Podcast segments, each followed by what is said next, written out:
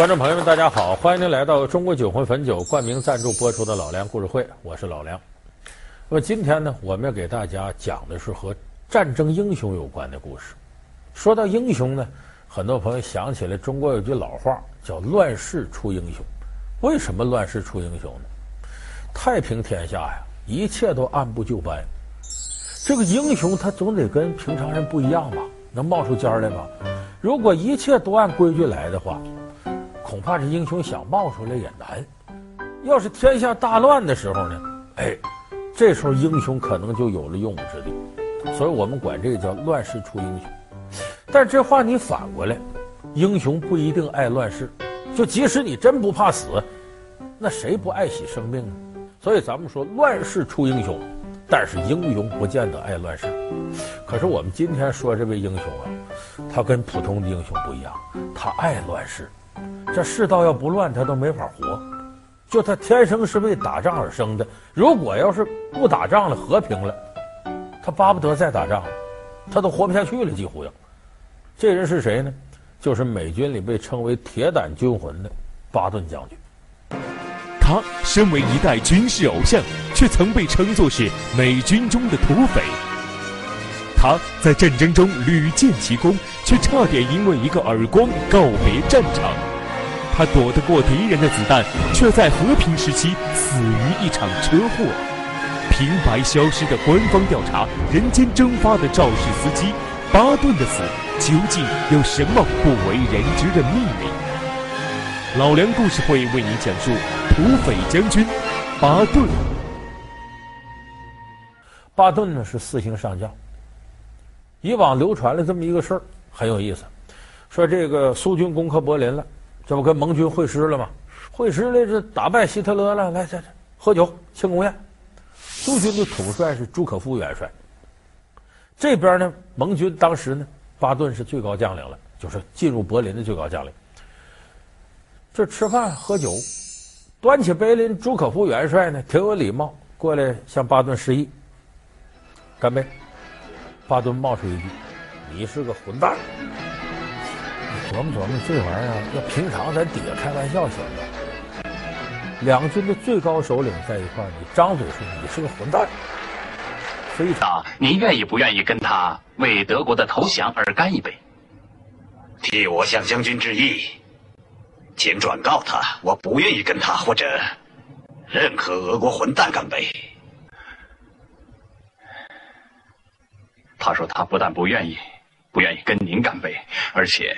也不愿意跟其他别的俄国混蛋干杯，他也是一个混蛋。告诉他，将军说他认为你也是个混蛋。这个巴顿呢，第二次世界大战时候出的名。可是巴顿呢，真正走向战场那不是二战，第一次世界大战的时候他就上战场了。只不过那个时候呢，他的军衔比较低，也没有多少机会让他去决策去。到了二战的时候，他已经在美国军中呢待了那么多年了，资历啊、人脉啊，这个自己的名声也都有了。所以当时一九四三年的时候呢，盟军就我们说这个英美苏三方的盟军，对巴顿委以重任。什么重任呢？当时啊，英美苏这是盟军，在北非战场上啊，德国有个了不起的将军，人称沙漠之狐隆美尔。隆美尔当时和这个盟军交手的时候，一开始旗开得胜，把这个盟军里边啊美军的第二军给打得稀里哗啦。这时候，美军第二军为了能够扭转战局，把巴顿任命为第二军的军长。巴顿上任之后，在军营里巡视一圈，他就明白了为啥这美军打败仗了。他进军营里一看，嚯，有躺在这喝酒的。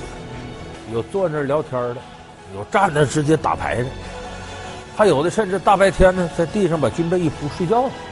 他说：“一看这个部队能打胜仗吗？首先一个没有一往无前的气势，第二个纪律，这是第一位的。这部队没有纪律怎么打仗？”巴顿说：“好，你看我的，他们不是有点害怕德国军队吗？”我收拾他们两天，让他们谁也不怕德国人，都怕我。所以巴顿第二天早晨六点钟他就到部队的食堂，因为六点钟吃早饭，才刚刚来吃。请通知军官，现在停止工。人要上厕所的时候最容易忘带头盔，你想不起来这事儿，所以到那儿巴顿经常能逮着，能有罚款的理由。所以当时巴顿呢，把这个作战纪律各方面，这规矩立起来，而且巴顿呢当时采用了一种残酷的训练方式，叫高压电休克疗法。当然这不是他自己起的，这是这些士兵恨他给他起的这么个名字。怎么个训练方式呢？大清早起来，睡眼惺忪的，先给我跑这个一英里，十分钟以内必须跑完。完了两个小时急行军，打好包，开始急行军。回来之后接着就作战训练，摸爬滚打，瞄准那什么射击。你这套程序下来，把美国大兵折腾。你还别说，巴顿这一套手艺下来，那真管用。为什么巴顿要这么干呢？你等不了，你说你慢慢拾掇，一点点训练。马上就要跟德国人打仗，哪有那空啊？必须在最短时间之内把铁的纪律灌输下去。同时，巴顿还注重思想工作，经常下基层，要叫他们血流成河，个个肝肠涂地。结果呢，这一套真管用。很快，在美国第二军和隆美尔部队的第二仗当中，美军大获全胜。大伙儿就挑大拇指，说这巴顿呢，了不得，有一套。那么我说到这儿呢，有的朋友说，这巴顿看来真有一套啊，这抓纪律说明他自我克制能力都很强，是不是这样呢？还真不是，巴顿其实是个口无遮拦、脾气很坏个人。那么为什么我说他控制不了自己的情绪呢？你看他约束士兵有一套，到自个儿身上有时候脑袋缺弦儿。他曾经在这个盟军作战的关键时刻，巴顿差点把自己的军旅生涯给断送了。他身为一代军事偶像，却曾被称作是美军中的土匪。他在战争中屡建奇功，却差点因为一个耳光告别战场。他躲得过敌人的子弹，却在和平时期死于一场车祸。平白消失的官方调查，人间蒸发的肇事司机，巴顿的死究竟有什么不为人知的秘密？老梁故事会为你讲述。土匪将军巴顿，好，欢迎您回到中国酒魂汾酒冠名赞助播出的老梁故事会。那个时候，盟军开始在西西里岛登陆，进攻加拿呃意大利。我们这意大利墨索里尼，这不也跟希特勒是一伙的吗？这个时候有个重要战略地点叫墨西拿，这个地方，咱谁先把它拿下？那个时候英国有个很有名的元帅叫蒙哥马利。蒙马利和巴顿俩人就较上劲了，咱虽然是盟友，但谁先抢着头功，谁先拿下墨西拿。就在这较劲这功夫呢，这巴顿这看看那看看，伤亡也挺大啊。嗯，突然发现角落那不对，有一张这个这个部队的这个病床，病床上头呢坐着一位，你看他呢。坐那儿呢，好好的人，脸上、身上、腿上哪儿也没伤，可是披个毛毯，在那直哆嗦，那眼神四下撒嘛，就好像我的神经，我我我我 我受不了那炮火轰击，也不是什么特稀奇的事儿，可是美国人呢，特讲究人权，这个事儿正好有战地记者在这采访，看着了。记者马上就写下来，你就是将军上级，你也不能随便打部下呀。他犯错行了，他得了心理疾病，那是个病人，你能这么对待他吗？我们为什么这么对法西斯作战？就是因为法西斯不讲人权。如果你要不讲人权，你不跟法西斯一样了吗？那我们战争还有什么意义？这一点美国人坚守这个底线，所以这媒体报道这通把巴顿给骂的，就是像你这样残暴的与法西斯无异的，你还打什么法西斯？把巴顿弄得非常尴尬，不能这么干。但即使这样，巴顿的上司也受不了，压力大呀。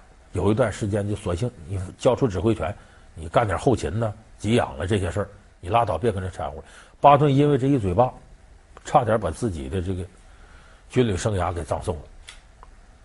那么说说这巴顿这个事儿，说明他脾气很冲动，说什么事儿不过脑子。其实巴顿不仅管不住自个儿脾气，他最要命的管不住自己嘴。说你说话，你之前过过脑子吗？对巴顿来说没用，为啥呢？他那脑子就不好使，他不过脑子好点，过脑子更糟。他想不明白，说这个人战斗这么聪明，这么有点子，怎么能想明白这事呢？尺有所短，寸有所长，人就是这样。要一块特别厉害，另外一块可能就塌陷，就不那么好。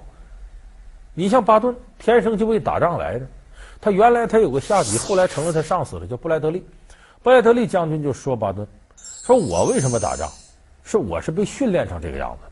你为什么打仗？你天生就愿意打仗。”这句话说巴顿说的太准了，他就会打仗，根本不懂政治，所以很多事情在他那呢，完全就不过脑子，他也不细想。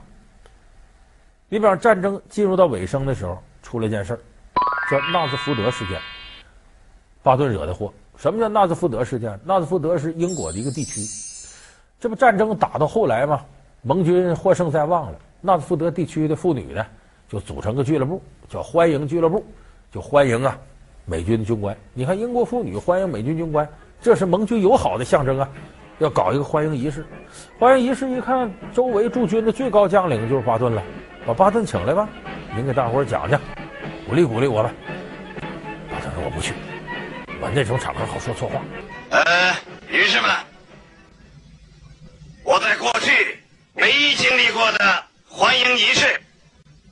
是欢迎德国人和意大利人进入十八层地狱。几句照理说也没毛病，可坏了，又捅马蜂窝。为什么呢？盟军当时是几方？英美苏最重要的三方。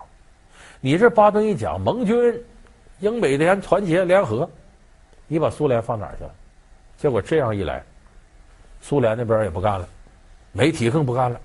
你这是打仗，盟军团结的时候，你我怎么说这都是事儿，没办法这。哎，巴顿非常懊恼，这一懊恼呢，容易迁怒他人。巴顿说：“这怨谁呀？这不怨苏联人？那他不那样，我能这样吗？”他从那时候开始，巴顿就恨上苏联人。所以，咱们得说开始的事儿，你是个混蛋，你是混蛋，来为混蛋干杯。这个真实情况是什么？真有这事儿。那也是四五年二月，苏军攻克柏林。你听听这话多无理，这是。结果人朱可夫元帅有修养，人很幽默，让翻译说：“你去跟巴顿说，你说他对我的看法啊，和我对他看法是一样的。意思是我认为他也是狗崽子，俩狗崽子凑一块喝一杯有什么不行的？你看人家挺幽默，就回去了。”后来，这个美军为了宣传巴顿将军，就把这个版本给改过来了。就是巴顿呢，从这战争年代走过来到和平年代，他这个人就是这样，不打仗就活不了了。那么他这时候进入和平时期，他把苏联当成潜在的对手，他到处去讲演去。人家讲演都是天下和平了，我们要怎么怎么样。巴顿是不要被和平麻痹了神经。随时有可能发动战争，我们还有更危险的敌人，直指苏联，所以很多人讨厌巴顿。媒体报道，美国军方承受不住压力，就这巴顿总给他惹事儿。后来美军怎么处理呢？让巴顿呢是留守在这个德国，让他管管后勤，干一些其他的事就尽量让他少跟苏联人接触。实际巴顿心思就想再挑起战争，所以屡屡的惹事儿。这一惹事儿，后来祸及自身。巴顿是怎么死的？二战结束之后不久，死在德国，特别离奇的车祸。咱们的巴顿呢，让自己的下边两个部下跟那块开车干嘛？到另外一个地方打猎去。就打猎那地方要经过个铁道，这个铁道呢，我们都知道，火车一过来，杆下来先不能过，火车过去打开我们才过去。哎，火车来了，过去了。过去之后，人家杆打上。巴顿这车往过过，对面过了个卡车，也不怎么就那么说，咔嚓，俩车就撞上了。这个车祸奇怪在哪儿呢？巴顿车上那几个人毫发无损，就把巴顿撞得重伤。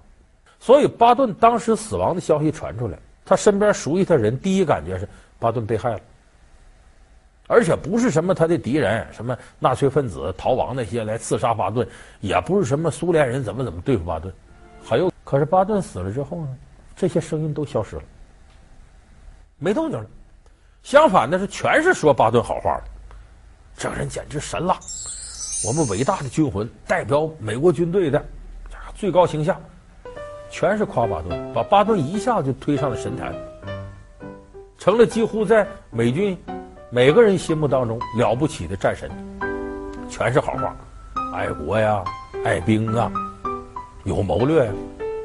所以人管这种 现象呢，叫死后神仙。死了之后，真正成神仙了，也叫死后英雄。一点缺点没有，高大全。说这个是什么原因呢？因为你既然不挡道了，你对维护我们的整体形象还有用，那好，我们就把所有赞美词都夸给你。所以在一定程度来讲，巴顿即使还活着，恐怕也会越来越受人诟病，活得生不如死，自己也没有用武之地了。所以，对于巴顿这样一生酷爱战争、希望在战争当中实现自我价值的。那恐怕是自古美人如名将，不许人间见白头。真到了自己无法发挥用武之地的时候，那么恐怕这个死亡对他来说是个很好的结局。